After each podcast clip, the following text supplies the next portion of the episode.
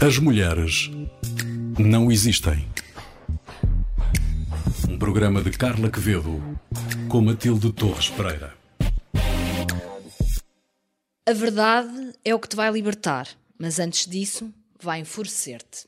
É assim que damos início a mais um episódio de As Mulheres Não Existem, um programa que tem como objetivo, precisamente, contrariar esta ideia. Para o fazer, e sempre comigo, tenho a Carla Quevedo, a Matilde Torres Pereira, sou a Maria Saimel. Olá, as duas, como estão?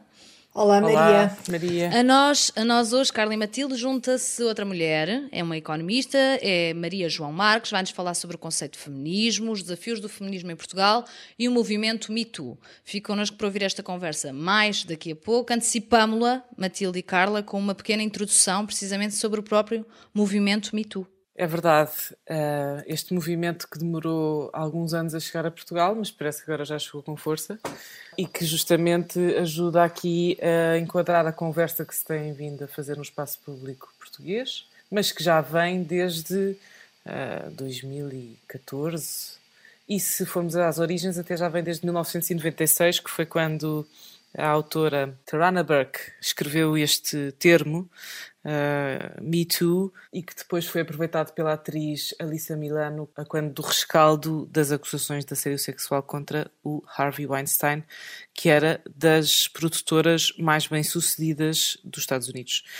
E isto, no fundo, o que, elas fizeram foi abrir um espaço a que se falasse de um tema que era até agora tabu e dar uma ideia de dimensão. A ideia do movimento é muito simples. Colocando aquele cardinal que é o hashtag nas redes sociais e escrevendo Me Too, ou eu também, uh, qualquer pessoa que tenha sofrido algum abuso sexual ou assédio um, fica publicamente identificada com isso e de facto, quer dizer, depois foi um turbilhão de despedimentos, uh, revelações bombásticas, mas principalmente pôs na ordem do dia este conceito que já tem vindo a ser usado até, até à irritação, na verdade, mas que, mas que tem pertinência, que é o conceito de masculinidade tóxica e que está associado a um clima de grande impunidade uh, relativamente a este assunto. Agora, falando em Portugal, em 2018 foi a própria Catarina Furtado que falou neste assunto pela primeira vez. A coisa passou um bocadinho por entre as pinhas da chuva.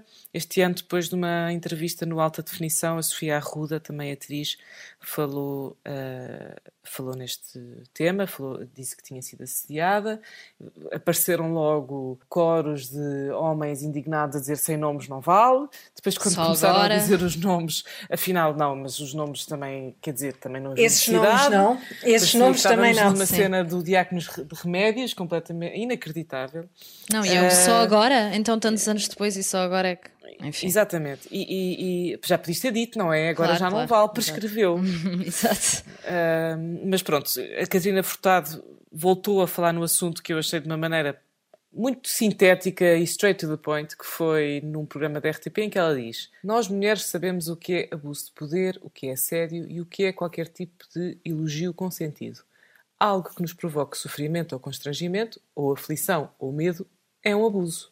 Portanto, isto só para pôr em pratos limpos eh, quem possa acusar de haver uma certa ambiguidade nestas acusações é fácil. Se estás a magoar alguém é porque provavelmente algo não está bem. Carla, querias acrescentar Exato. alguma coisa? Queria só acrescentar uma, uma coisa, e que se- provavelmente vamos falar sobre isso com, com a Maria João Marques. Apareceu também uma outra denúncia que foi da Leonor Poeiras, e aí parece que houve uma insistência muito grande, até da parte da Ordem dos Psicólogos, uma vez que ah, a pessoa que a Leonor Poeiras denunciou foi o seu psicanalista. Ah, e da parte da Ordem dos Psicólogos disseram-lhe que ah, já tinha prescrito e, portanto, há uma ideia de prescrição na Ordem dos Psicólogos, o que é extraordinário. Ah, portanto, para a Ordem há traumas se para um psicólogo um trauma prescreve, eh, Exatamente, estamos mal, então quer dizer que não há É pertinência nenhuma isso. nessa profissão, não é? Era exatamente isso. E, portanto, é, é, é extraordinário. Ahm, Incrível, de facto. Mas é isso, enquanto o Harvey Weinstein já foi condenado, e enfim, aqui ainda estamos um bocadinho a começar. um longo caminho por percorrer neste, neste no que é esta questão. Diz É o chamado para caminho respeito. menos percorrido. Exato, o menos percorrido de todos. Para se juntar a nós e para nos falar também de algumas destas questões relacionadas com o feminismo e também com o movimento Me Too, temos já a Maria João Marques. Bem-vinda, Maria João. Olá, boa tarde. Olá, Maria João, obrigada por teres vindo e por teres aceitado o convite. O convite.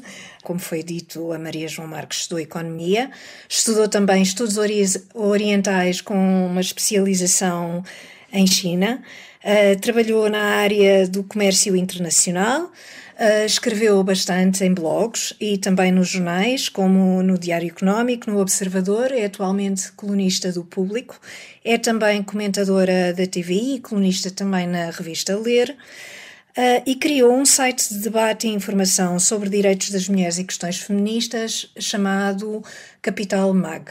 Maria João, eu, vamos começar se calhar pelo princípio, por uma definição uh, de feminismo. O que é o feminismo? Bom, uh, o feminismo para mim é algo bastante simples e, uh, e bastante lato também. E é algo que, que me parece a mim que, que, que, toda a gente com alguma réstia de decência deve adotar. Eu sou um bocadinho da linha da Chimamanda Ngozi Adichie que diz uh, que todos devemos ser feministas. É um movimento político que pugna, ou, uma ideia, eh, pode não estar politicamente organizada, ehm, uma ideia que pugna pelos direitos, liberdades e oportunidades iguais entre, hum, entre homens e mulheres. Uh, portanto, uma hum, não discriminação que às vezes não é só legal, não é? Há discriminações uhum. legais, mas também há muitos casos em que a legalidade já está, a lei já está expurgada de, hum, de discriminações um, mas que ainda assim as forças sociais e culturais uh, impõem uh, que, por exemplo, as mulheres sejam vistas como não tão competentes, como não boas uh, políticas, como não boas detentoras de cargos de poder e, portanto, não são, não são escolhidas para a política, para as empresas, para os cargos de topo e tudo isso e, e portanto o poder fica concentrado no, no, no masculino ainda um, e isso, uh, apesar de não, não haver nada na lei que assim o determine, as forças sociais e culturais uh, levam a, esta, a este estado de coisas e portanto uh, o feminismo deve combater não só um, a discriminação legal, como também estas um, ideias arraigadas que às vezes são mais fortes uhum. ainda que as disposições Sim. legais que levam a que as mulheres sejam, sejam discriminadas. Uh, e portanto eu penso que é, que é algo que, que, que, toda a gente um, ehm, se pode, a não ser que sejam aqueles obscurantistas que agora também por aí aparecem, não é? Sobretudo desde o advento do Donald Trump, um, uhum. que de facto querem mesmo ainda marcar uh, os papéis femininos e masculinos e o regresso aos anos 50 ou 40 ou 30 ou ao século XIX ou o que seja. E foi, e foi isso que te levou uh, a criar um site dedicado a temáticas feministas, como é o caso da Capital Mag. Conta-me um bocadinho qual é, qual é a origem uh, deste, deste teu projeto que é tão interessante. Uh, bom, a Capital Mag surgiu, fez por estes dias três anos Uhum. Uh, tinha como ideia, tinha surgido já bastante antes, uh, como é feita por pessoas que têm vida profissional além da Capital Mag, não é? Demorou um bocadinho a ser implementado. A ideia era um, alargar um bocadinho os, os intervenientes do debate sobre o feminismo. Portanto, a Capital Mag é, é uma plataforma online que pretende uh, promover o debate, a informação sobre temas feministas, sobre a paridade, eh, sobre questões de, da vida das mulheres cotidiana, dos filhos, eh, do assédio, da violência sexual, da violência doméstica. Infelizmente, isto tudo acontece no, no cotidiano. Um, de questões económicas, do gender pay gap, da falta de representatividade nos cargos políticos, etc, etc. Uh, portanto, debate e informação sobre estes temas e, e pretendia alargar os intervenientes do debate, portanto, quem escreve os textos e quem, e quem participa, e também de vez em quando temos vídeos, para não serem só os intervenientes a que, a que o, o feminismo em, em Portugal estava, estava entregue, não é? há um discurso feminista em Portugal que. E eu não, não gosto muito de estar a a criticar eh, o discurso feminista de outras pessoas, porque penso que outras feministas não são, um, atualmente, são os reacionários, os, os, os, os meus inimigos, não são as outras feministas, mas na altura parecia-me que, e parece-me ainda, que há algumas pessoas que têm um discurso feminista, mas na verdade como se viu com estas eh, denúncias do Me Too, vão ocorrer, uhum. e, e, aconteceu isto em vários casos, aconteceu com o editor da Porta Editora, aconteceu com o deputado do Bloco de Esquerda uhum. um, e com um, outros casos, vieram a correr defender o, um, o homem que foi denunciado, não é? Exato. E parece-me isto a mim bastante... Hum, pronto, paradoxal. E, portanto, a ideia era um bocado esta: havia um certo discurso feminista, mas que estava muito ligado ao status quo, ligado ao inner circle uh, de poder, às visibilidades uh, do país pequeno que temos, não é? Portanto, uma certa.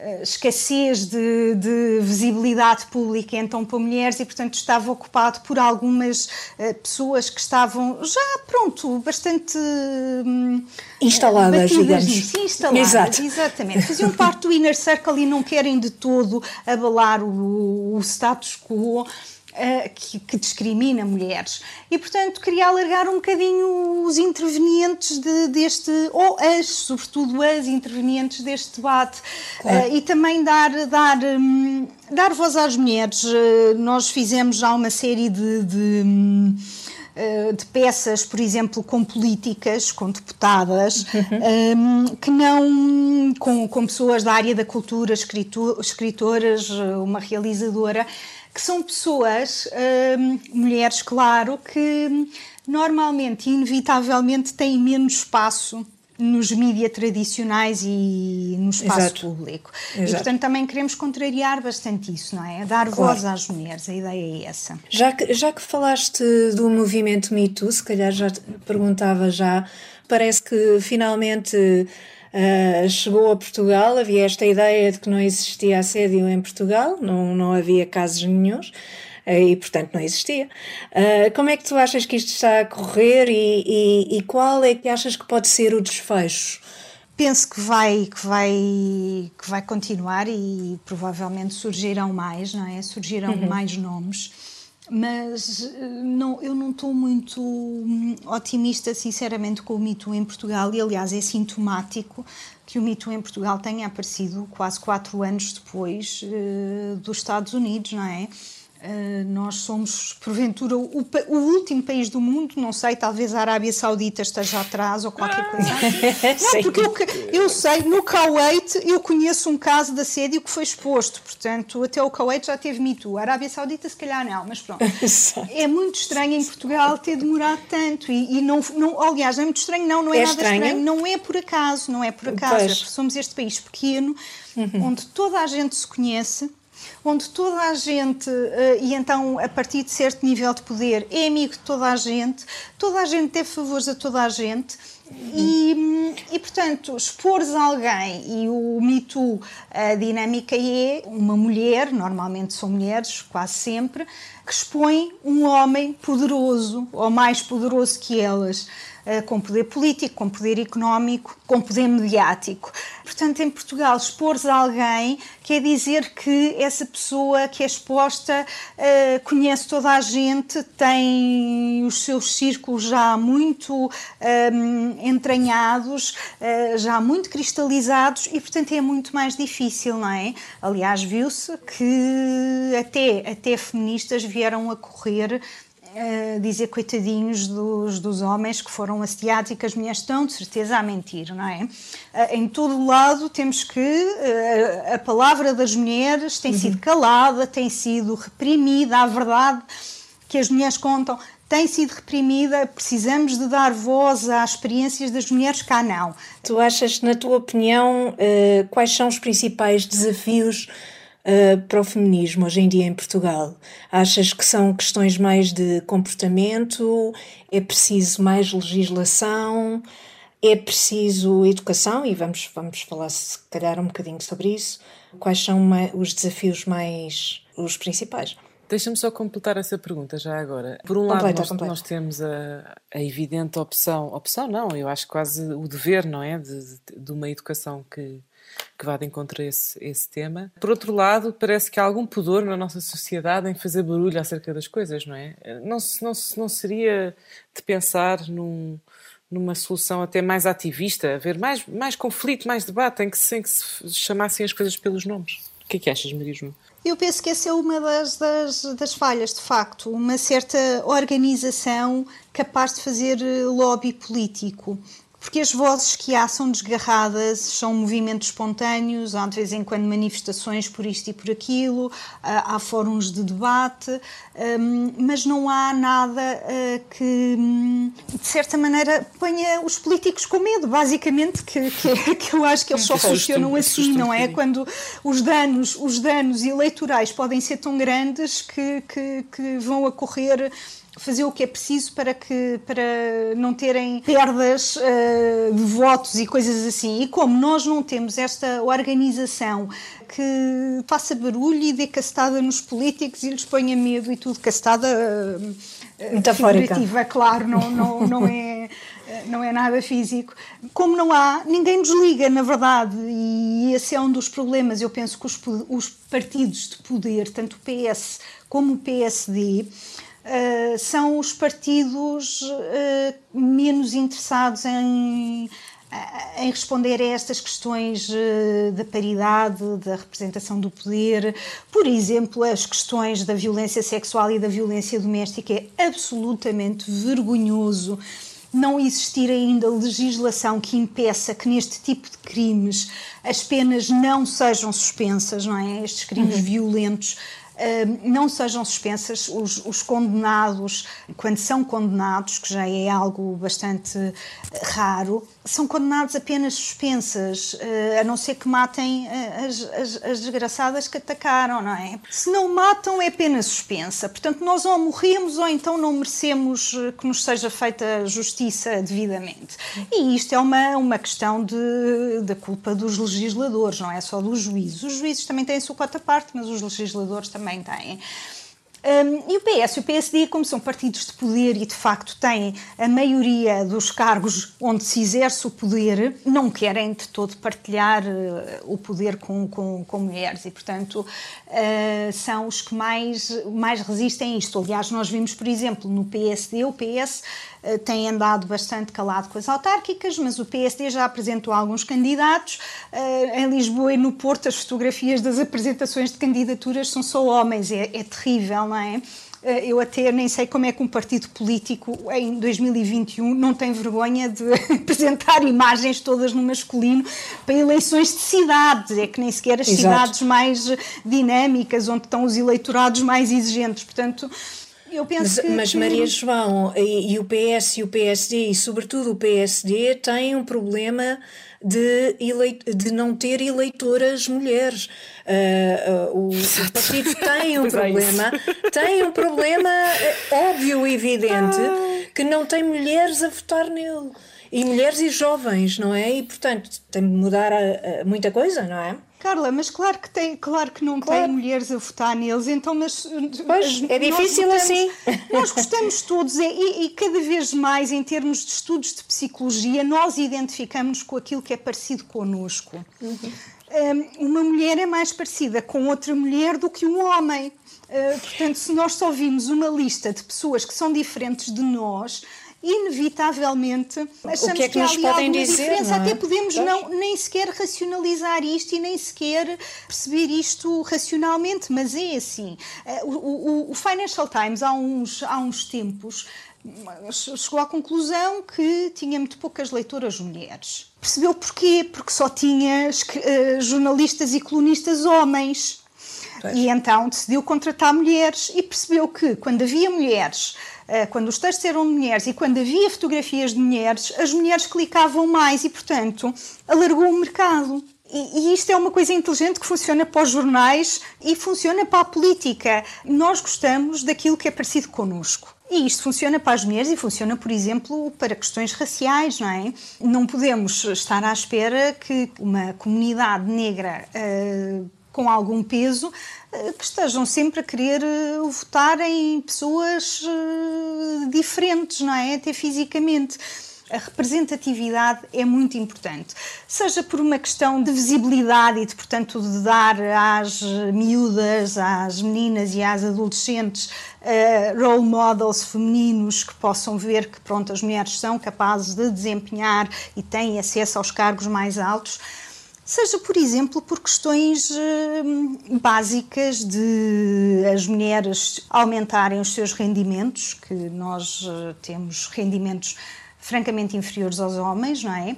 Por causa do gender pay gap e de a não promoção a cargos de topo e tudo isso, e, por exemplo, também as, as questões na política, e isto é muito evidente e também está, está estudado e documentado, quanto mais mulheres há, mais as questões uh, específicas de mulheres, sejam os assuntos feministas, sejam às vezes questões uh, de, por exemplo, da saúde, o, o dinheiro que se atribui à pesquisa de problemas de saúde das mulheres. Por exemplo, estou-me a lembrar, mas não é só isto, o cancro da mama. Todas estas questões, quando há mulheres no poder, têm mais atenção do que quando não há. O que também é evidente, porque nós também vivemos todos claro. segundo as nossas experiências de vida, não é?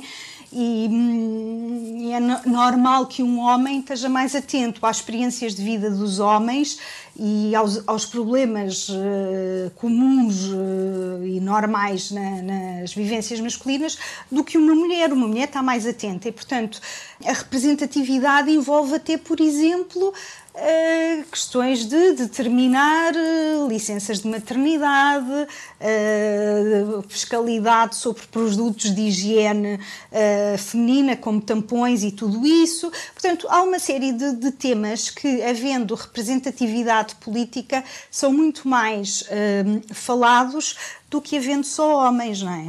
Claro.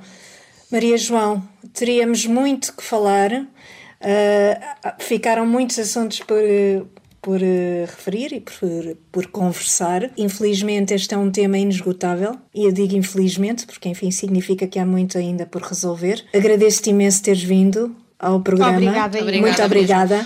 Relembrar também antes da antes, conversa. E relembrar também, Maria João, antes de nos despedirmos, que todos aqueles que nos estão a ouvir podem consultar a plataforma uh, capitalmag.pt e aí encontram uma série de informação, debate, notícias e muito mais, não é? Exato. Obrigada, Maria Obrigada, João. Maria João. E até à Obrigada. próxima. Carla e Matilde, saltamos agora nós para as sugestões de hoje. Matilde, mais concretamente para o Porto, uma exposição de Nalini Malani, em Serralves. É verdade, eu não conhecia esta artista, fui à, à procura da Louise Bourgeois, e, que é fantástica, mas deparei-me com uma sala com uh, uma exposição da Nalini Malani, que é uma artista indiana, de Karachi, uh, já, já é uma senhora de uma certa idade, tá, nasceu em 1946 e fez uma instalação, desenho que é impressionante porque aquilo ocupa uma sala, tipo sala negra, em que se entra e tem ecrãs projetados em três das paredes, portanto a pessoa senta-se e fica completamente envolvida. Para o ambiente de desenho digital que deve ser de desenhos feitos em iPad e que vão mexendo, criando pequenos vídeos uh, e que não são ilustrativos, mas referem um caso que foi muito famoso na Índia de uma violação de grupo, que é uma coisa que infelizmente acontece muito na Índia de uma rapariga que depois acabou por morrer, e ela escreve ali uma série de frases, desenhos, etc., alusivas às questões das mulheres. E, portanto, eu, eu recomendo. Há também uma sala de documentação com alguns livros sobre obras desta artista que, que se podem consultar. Uh, e vale bem, a, a, vale bem a visita ao Porto para, para conhecer a exposição Utopia de Nalini Malani, que vai ficar até ao final de agosto. Muito bem, Carla, para todos os que nos ouvem, tu tens uma sugestão de uma entrevista disponível online? Sim, na revista New Yorker, é uma entrevista a Mary Beard. Uh, a data é 16 de maio de 2021, a entrevista é feita pela Cathy Waldman. Uh, a Mary Beard, para quem não conhece, é uma classicista, professora de clássicas, uh, autora, tradutora. Uh, tem uma obra muito vasta sobre Roma Antiga. Uh, ela fala desde o humor romano, que não era grande coisa, fala sobre uma tradução recente para a língua inglesa da Odisseia que foi feita por uma mulher, a Emily Wilson, uh, e, que, e que deu assim uma grande discussão, porque os termos que, que traduz uh, não, eram, não eram muito utilizados até agora. uh, e a influência, ser uma mulher tem influência, com certeza. Fala também sobre o seu novo livro, sobre os imperadores romanos, que vai sair este ano e que tem um título muito suetoniano, chama-se Doze Césares. E fala ainda, conta a história da sua ida ao British Museum e como isso, aos cinco anos, a levou a interessar-se uh, pelos antigos, pelos gregos e romanos, e portanto recomendo a leitura, é uma entrevista muito interessante. Muito obrigada, Carla. Muito obrigada também, Matilde. Obrigada a Maria João Marques, já não está connosco. Esteve, e se quiser voltar a ouvir esta conversa, basta aceder à RTP Play, ao Spotify e também ao iTunes. Este e outros episódios estão disponíveis.